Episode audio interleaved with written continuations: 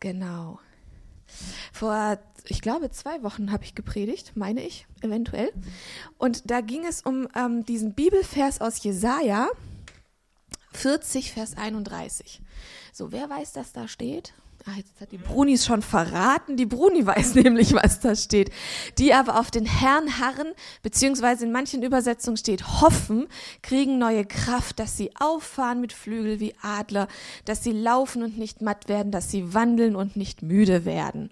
Und in der Predigt damals, da ging der Fokus stärker ähm, um, um dieses Thema auf den Herrn zu hoffen. Also da, da war mir einfach so wichtig zu sagen, wo kommt diese Kraft denn her? Die kommt von Gott, weil Gott sie uns zugesagt hat, weil Gott uns versprochen hat, wenn ich auf ihn meine Hoffnung lege, dann kriege ich neue Kraft. Punkt. Und wenn ich auf ihn harre, und dieses Beharren finde ich eigentlich ganz schön in der Übersetzung, weil auf etwas beharren, kennt ihr beharrlich sein? Kennt ihr beharrliche Kinder? ja, kennt ihr beharrliche Kinder? Irgendwann mal leiern die dir alles aus den Rippen. Auf Gott zu harren und zu sagen, du hast es mir versprochen. Du hast es mir zugesagt, also steht es mir zu. Wenn du gesagt hast, dann will ich aber. Du hast heute Morgen gesagt, ich krieg zwei Eis. Wo bleibt mein zweites Eis? Und da war es mir so wichtig, den Fokus drauf zu legen, von Gott kommt diese Kraft. Und heute möchte ich da nochmal anschließen und sagen, wie, wie kann das denn praktisch werden? Wie könnte das praktisch im Alltag aussehen? Weil selten erleben wir ja, dass wir uns hinsetzen und es fällt uns plötzlich Kraft in den Schoß. Ich erlebe das selten so. Aber was für Strategien könnten wir denn anwenden, damit diese Kraft Gottes fließen kann? Und ich habe mir, ich habe da in die Bibel geschaut und mal überlegt, was, was gibt's denn da für, für Strategien? Und die erste finden wir im Alten Testament. Da gibt's nämlich eine spannende Geschichte in 1. Könige 19. Und das ist, die Geschichte handelt von Elia, dem Propheten. Und Elia hat was Spannendes erlebt. Er ähm, kam zurück zu ähm, Isabel und Ahab. und, die, und das ganze Volk Israel, oder nicht das ganze Volk, aber die haben sich wirklich abgewandt von Gott und haben sich auf fremde Götter fokussiert. Und dann hat er die undankbare Aufgabe, dahin zurückzukommen, wo ihm alle an den Karren pinkeln wollen und sie daran zu erinnern, hey, da gibt's aber einen Gott. Und dann erlebt er, dass er ähm, auf dem Berg Karmel ist und er steht alleine da als Vertreter Gottes quasi. Und dann sind da 400 oder 450 andere Propheten, Baals Propheten, aber auch Propheten der Aschera, irgendwelche heidnischen Gottheiten.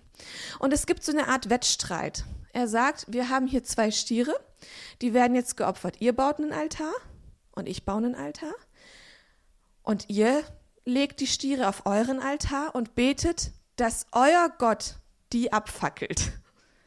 Und ich lege den Stier auf meinen Altar und ich bete, dass mein Gott die abfackelt. Und wer das schafft, das zu entflammen, der zeigt, er ist der wahre Gott. Und die, die Balspriester, die machen das und das ist ein Riesenspektakel. Das muss ein unglaublich kultischer Akt gewesen sein, wo die dann, wo sie merkten, hey, es, es klappt nicht, sie beteten bis Mittag und es passierte nichts und sie fingen an, sich selbst zu kasteien und sie fingen an, sich ähm, Wunden zuzufügen und gerieten in Ekstase etc. Und es war von morgens bis abends ein riesen Tohu Wabohu. Meinem Kind ist heiß. Offensichtlich. Beharrlich. Beharrlichkeit schafft Hitze. Ähm und es passiert genau nichts. Und dann kommt Elia und er baut aus zwölf Steinen den Altar auf, zieht einen Graben drumherum und lässt dann zwölf Eimer Wasser über den Stier und den Altar laufen, um einfach nochmal das, das Schwierigkeitslevel zu erhöhen. Und dann betet er und Feuer kommt am Himmel und der Altar entflammt so sehr, dass alles verzehrt wird von diesem Feuer und Gott seine Herrlichkeit beweist und die Priester geschlagen werden und sie, und und und es ist unfassbar. Und dann kommt noch Regen, der fehlte. Es war eine Dürrezeit. Und er schickt äh, Ab nach Hause und, und sagt, fahr heim, weil so eine kleine Regenwolke in der Ferne ist, bevor der Regen dich einholt und, und, und. Und er fährt heim und erzählt seiner Frau davon und die ist irre sauer und will Elia an den Kragen. Und Elia kriegt's mit der Angst zu tun und haut ab. Und er geht Richtung Wüste und dann wird er platt. Und das ist jetzt die Geschichte, die wir in 1. Könige 19 dann lesen können wisst ihr, das sind, ich erzähle das mal eben hier in so ein paar Sekunden. Kurzer Tätigkeitsbericht. Altar gebaut, Altar verbrannt. Aber wenn wir uns das vorstellen, habt, kennt ihr diese Situation, in denen ihr wirklich alles gegeben habt, in denen ihr alles gehofft habt, in denen ihr gepowert und gepowert und gepowert habt. Und ja, Gott war dabei und Gott hat sich, hat seine Kraft und seine Macht erwiesen. Und dann ist der Moment vorbei und du hast das Gefühl, okay, jetzt bin ich so ein Luftballon, aus dem die Luft raus ist.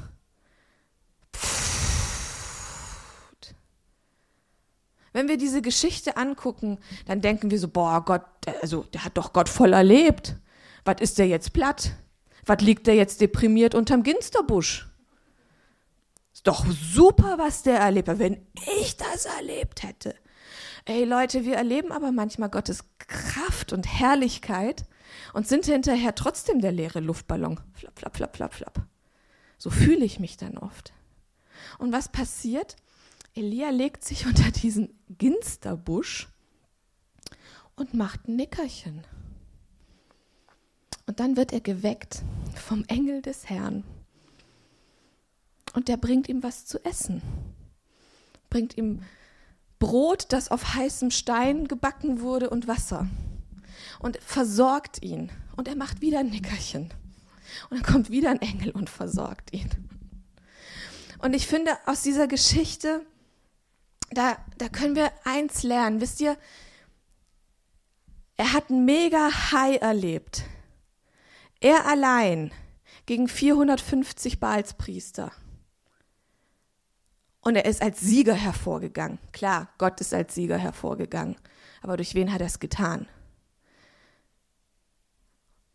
Er hätte aus, diesem, aus dieser Erfahrung rausgehen können mit, okay Gott, was machen wir jetzt? Was ist jetzt als nächstes dran? Ach, da gibt's ja noch die böse Königin. Wie bringen wir die denn ums Eck? Und was macht er? Er steigt erstmal aus, weil er leer ist. Und es ist völlig legitim, dass er unterm Ginsterbusch liegt und ein Nickerchen macht. Und Gott kommt nicht an und gibt ihm noch einen Kick und sagt, ähm, hallo, hast du die böse Königin vergessen? Die müssen wir doch auch noch beseitigen und wir müssen doch noch aufräumen, wir müssen hier noch fertig machen. Nein, ein Engel Gottes kommt und versorgt ihn. Und wisst ihr, ich lerne daraus, es ist völlig okay, zu erkennen, wann ist denn die Zeit, mich unter den Ginsterbusch zu legen? Wann ist denn die Zeit dafür, ein Nickerchen zu machen und mich von Gott versorgen zu lassen? Wir leben mit unserer Gesellschaft in so einer Hasselgesellschaft. Wisst ihr, immer, immer mehr, immer mehr, immer mehr.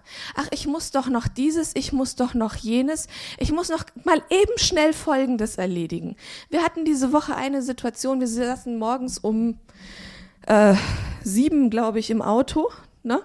Um sieben im Auto und auf, auf Jörns Handy poppt was auf von einem Kunden, glaube ich. Und dein erster Impuls war, darauf muss ich reagieren. Und ich kenne diesen Impuls so gut. Wenn mein Handy aufpoppt und ich sehe, es ist Arbeit, es ist dieses, es ist jenes, das, das, das. Mein erster Impuls ist, ich muss reagieren. Ich bin ja in der Verantwortung. Ich muss darauf antworten. Ich muss, ich muss jetzt gucken, was ich tun muss.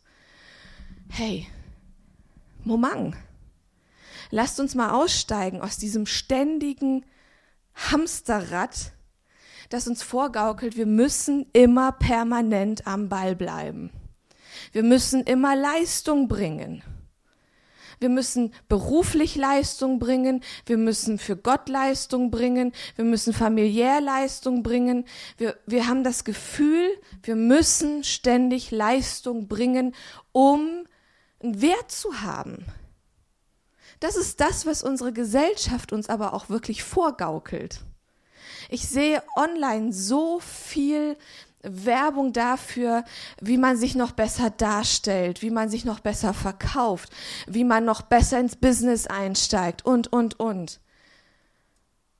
Und es ist gut, Tipps anzunehmen, wie du deinen Job besser machen kannst.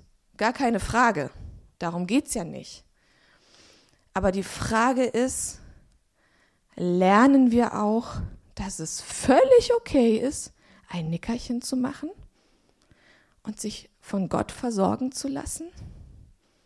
Denn wir neigen nämlich oft dazu, zu meinen, wir müssen ja immer weitermachen, um uns selbst zu versorgen. Wir müssen immer weiter hasseln, um uns selbst zu versorgen. Hilf dir selbst, dann hilft dir Gott. Ey, mach ein Nickerchen, dann hilft dir Gott. Also die erste Strategie für neue Kraft ist, zu sagen, ich steig mal aus.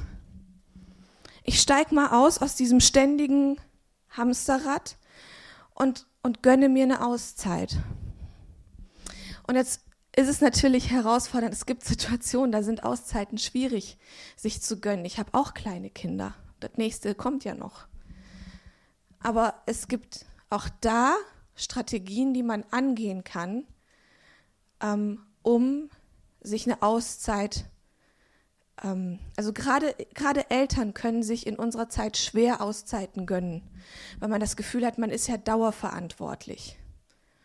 Und ich habe gelernt, ich habe in den letzten neun Monaten schwer und schmerzlich gelernt, dass es a völlig gut ist, Hilfe nicht nur anzunehmen, wenn sie mir aufgedrängt wird, sondern dass es gut für meinen Charakter und meine Persönlichkeit ist, um Hilfe zu bitten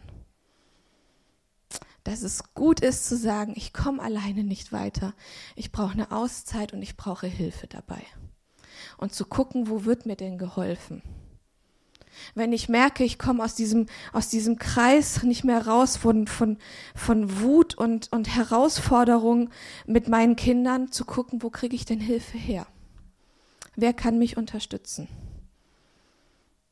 Das ist völlig legitim, Leute. Es ist nicht nur legitim, sondern es ist gesund. Es ist gesund, nicht zum Einzelkämpfer zu werden. Und es demütigt einen. Und ein demütiges Herz hat Gott lieb.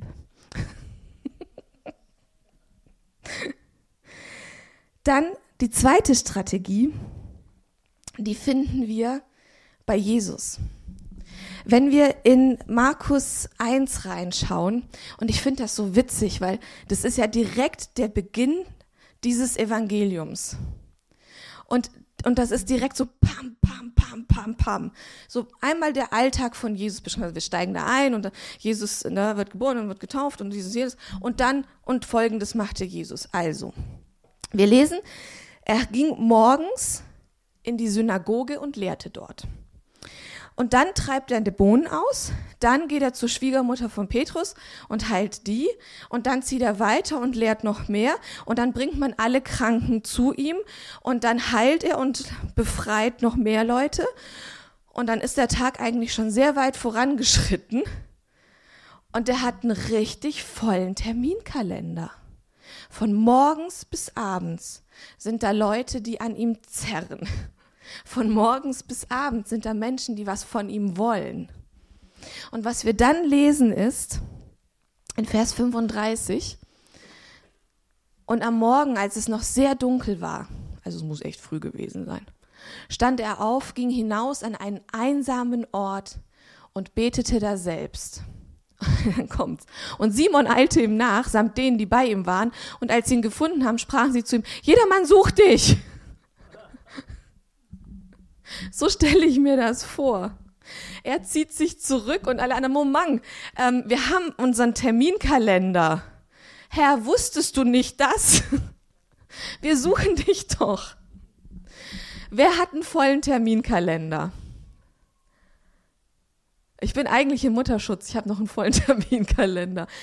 Ich schaffe das. Das, das. Der fühlt sich von allein. Ich habe das Gefühl, das ist so ein Ding, das hat so ein Eigenleben. Ich schreib, muss da nicht mal was reinschreiben. Achso, das ist ja mein Mann, der da schreibt auch noch mit rein. Mein Sohn schreibt da mittlerweile auch schon rein in unseren Familienkalender. Also Jesus hatte einen vollen Terminkalender. Was hat er gemacht? Er hat sich zurückgezogen und die Stille gesucht und wurde dabei unterbrochen. Ich sage jetzt nicht, wir müssen alle morgens aufstehen. Gott kennt mich und ich glaube, er möchte nicht, dass ich ihm jeden Morgen vorjammere, wie früh es ist. Aber was ich daraus lerne ist, egal wie voll mein Terminkalender ist, er kann nicht zu voll sein, als dass ich mir am Tag diesen, diese Zeit der Stille gönne, in der ich Gott suche. Wenn ich denke, ich habe das nicht, dann ist was schräg. Und ich habe das schon mal erzählt, ein Mentor von mir, und deshalb finde ich Mentoring so super. Ein ehemaliger Mentor von mir, der hat mich mal richtig sauer gemacht, weil er gesagt hat, ja, Völke, du musst gucken, dass du dir Zeiten einplanst, in denen du einfach nur mit Gott bist. Ich hatte so einen kleinen Pimpf, der dauernd an meinem Bein klebte. Und Eltern kennen das. Man geht auf die Toilette und die Kinder kleben an dir dran. Und später klatschen sie dir die Tür vor der Nase zu und du darfst in ihr Zimmer nicht mehr rein. Und du denkst nur, es gab eine Zeit. Da bin ich aufs Klo gegangen und du klebtest an mir dran. Und ich dachte so, ja, pff, du hast ja gut reden. Du hast eine Frau gehabt, die hat dir die Kinder immer ferngehalten. Ich habe ein Kleinkind und ich habe dieses und jenes. Und hat er gesagt, ja, aber weißt du, jeder von uns hat nur 24 Stunden am Tag zur Verfügung. Und ich habe ihm das richtig übel genommen, weil ich mich so missverstanden gefühlt habe. Ich habe gedacht, du weißt überhaupt nichts von meinem Leben. Schnief. Das ist jetzt ewig her, das ist mindestens zehn Jahre her. Aber ich musste dann erkennen, er hatte ja völlig recht. Jeder von uns hat die gleichen Wert an Zeit zur Verfügung. Und wenn Jesus, der von morgens bis abends so belagert worden ist, es geschafft hat, sich Zeit frei zu schaufeln mit seinem Vater, dann schaffe ich das auch. Weil ich das Privileg habe, dass Christus in mir ist. Ich muss ihn mir nicht selber freischaufeln. Er unterstützt mich dabei. Und er kann, wir können ihn da ganz praktisch bitten, zu sagen, Heiliger Geist, zeig mir, wie das bei mir aussehen kann. Wie kann diese Zeit, die ich mit dir habe, aussehen? Und dann gibt es unterschiedliche Phasen im Leben, wo es einfach wirklich unterschiedlich ist. Jana, du erzähltest mal, du sitzt im Auto morgens und das ist deine Zeit mit Gott. Oder war deine Zeit mit Gott? Jetzt lebst du in einer anderen Lebensphase. Es ist deine Herausforderung herauszufinden, Heiliger Geist wie kann das jetzt aussehen? In dieser Lebensphase, in der ich jetzt bin. 2020, in der Zeit, als, als Covid uns alle so ereilte und ich mit zwei Kindern zehn Wochen in dieser Wohnung saß, musste ich eine andere Strategie anwenden, um Gott zu begegnen, als heute. Das bedeutete für mich damals, dass ich gesagt habe, Jörn, eine halbe Stunde am Tag musst du die Kinder nehmen. Diese halbe Stunde am Tag brauche ich, um zu beten, um Gott zu begegnen, sonst werde ich irre. Also es gibt, was ich damit sagen möchte, ist, es gibt nicht die eine Formel, sondern wir sind individuell mit Gott unterwegs. Unser Alltag sieht bei jedem anders aus. Aber es ist möglich für jeden von uns, uns diese Zeit der Stille zu nehmen. Und wisst ihr, Stille ist etwas, die holt uns nicht ein die holt uns nicht ein, denn unsere Welt ist laut und wir sind immer mit Input konfrontiert. Rund um die Uhr können wir bespaßt werden. Rund um die Uhr. Stille ist etwas, was wir wirklich aktiv suchen müssen, was wir aktiv gestalten müssen. Und dann fang mal mit fünf Minuten Stille an. Kannst du schon das Gefühl haben, wahnsinnig zu werden. Oder? Also wenn du Stille nicht gewöhnt bist, fang mal mit fünf Minuten an und du denkst dir, was machen wir jetzt? Ich habe mal eine Woche Exerzitien gemacht und das ist wirklich still. Einmal am Tag spricht man mit der Exerzitienbegleiterin und ansonsten bist du halt allein. Und nach dieser Woche kam mir die Welt so laut vor. Ich hatte das Gefühl, von allem angebrüllt zu werden. Das war unfassbar herausfordernd. Stille muss man suchen. Jesus hat die Stille gesucht. Er wusste, er muss sich zurückziehen. Er muss sich rausnehmen aus diesem Alltag. Und das Laute verfolgte ihn noch. Und es waren auch noch seine Freunde. Und die meinten es gut. Es war ja nicht so, dass sie es böse meinten. Die meinten es gut.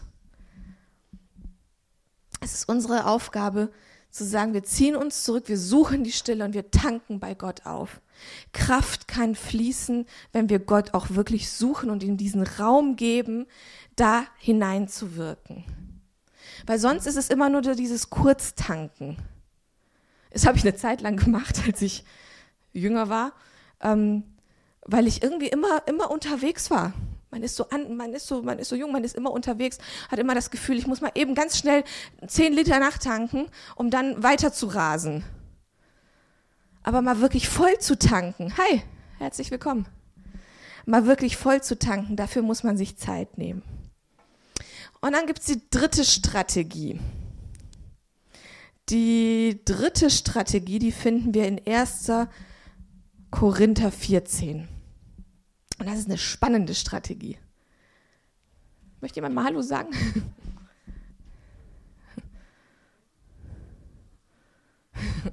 genau.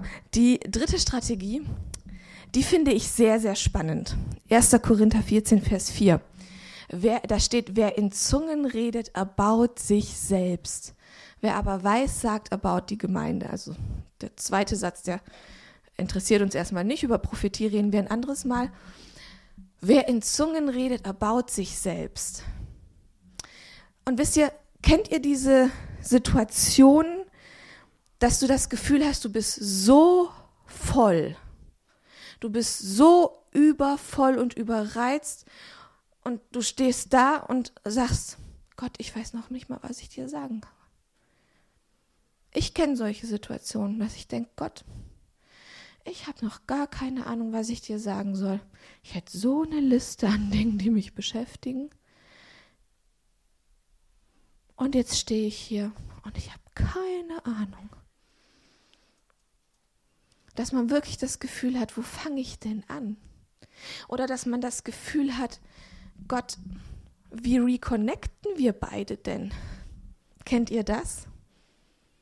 Weil manchmal ist man ja so gefangen in seinem Alltag, so beschäftigt mit dem Überleben, im Überlebensmodus. Das kennen wir alle, glaube ich. Dass, dass wirklich so dieses, ich sag mal, das ist geistliche Leben, weil Christus ist ja da, ist ja in uns.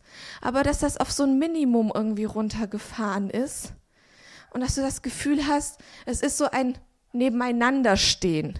Das ist wie wenn man als Ehepaar sich sieht und sieht und sieht und man weiß, der andere ist noch da, wir leben noch in der gleichen Wohnung, aber wir sind so beschäftigt, es ist so das bare minimum, dass man miteinander sich austauscht und sagt, übrigens, das steht noch an, vielen Dank hierfür, wir sehen uns morgen wieder.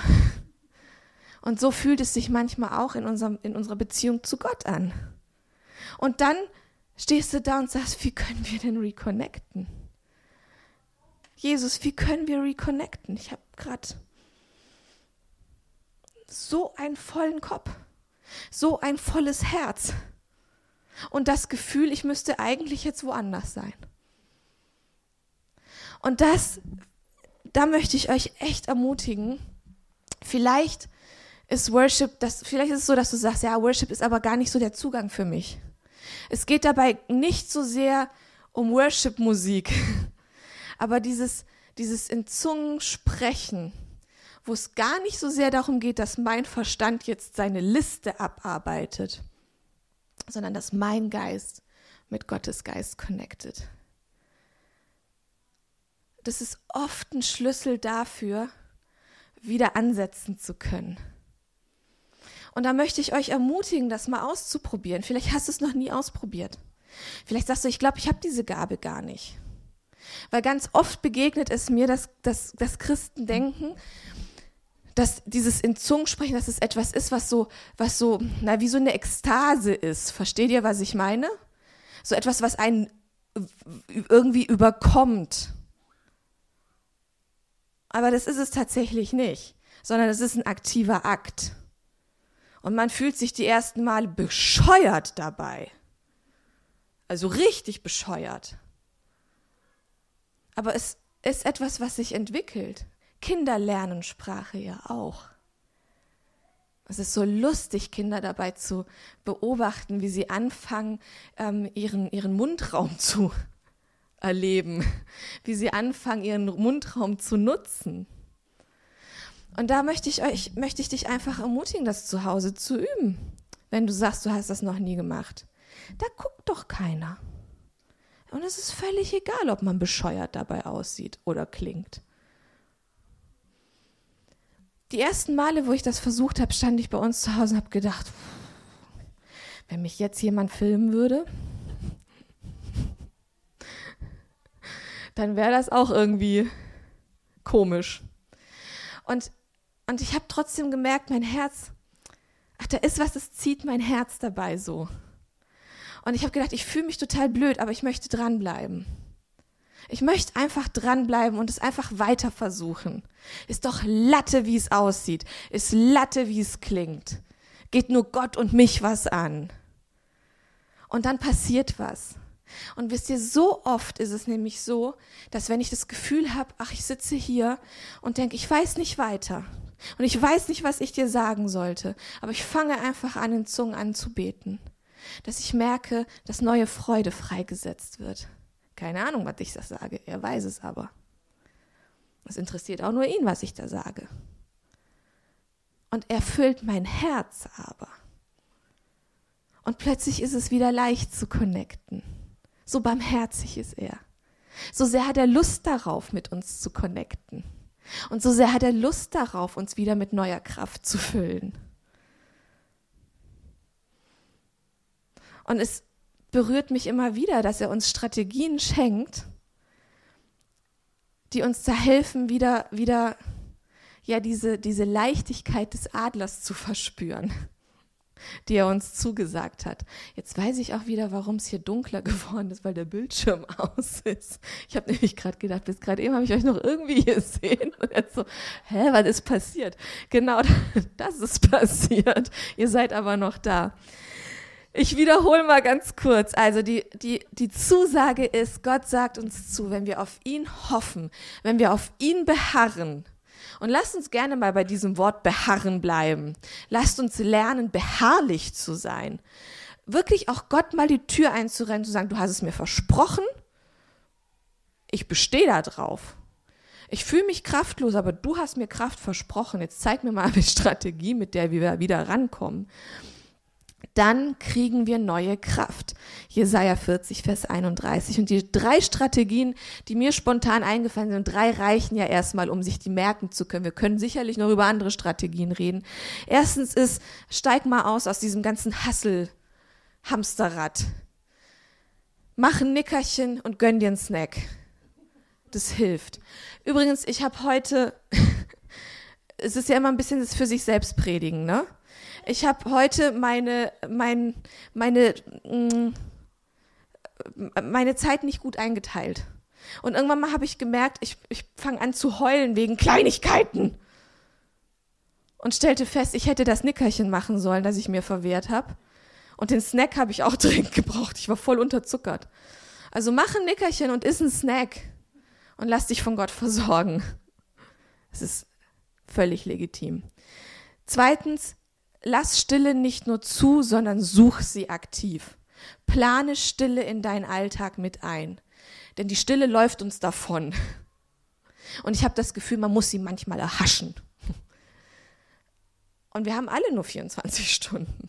wenn Jesus die 24 Stunden gut mit Stille füllen konnte, dann können wir das auch. Wir können von ihm lernen. Er ist der Prototyp und wir sind die Kekse. Und die dritte Strategie ist wirklich was ganz, ganz Praktisches, nämlich einfach anzufangen, Gott in Zungen anzubeten und mal zu schauen, was es mit einem macht. Und mal das auch beharrlich sein. Nicht beim ersten Mal zu sagen, ach, das fühlt sich jetzt aber irgendwie ein bisschen schräg an. Ach, mein, so vieles im Christentum ist schräg. ja, guck mich mal an. Schräg ich bin. So vieles ist schräg. Es darf sich schräg anfühlen. Normal kann jeder. Einfach mal anfangen zu sagen, ich bete, ich bete ihn in Zungen an und zu schauen, was es mit dir macht. Weil Gottes Gegenwart sich echt verschenken möchte. Und wenn wir auf ihn hoffen, dann kriegen wir neue Kraft. Amen. Amen. Ich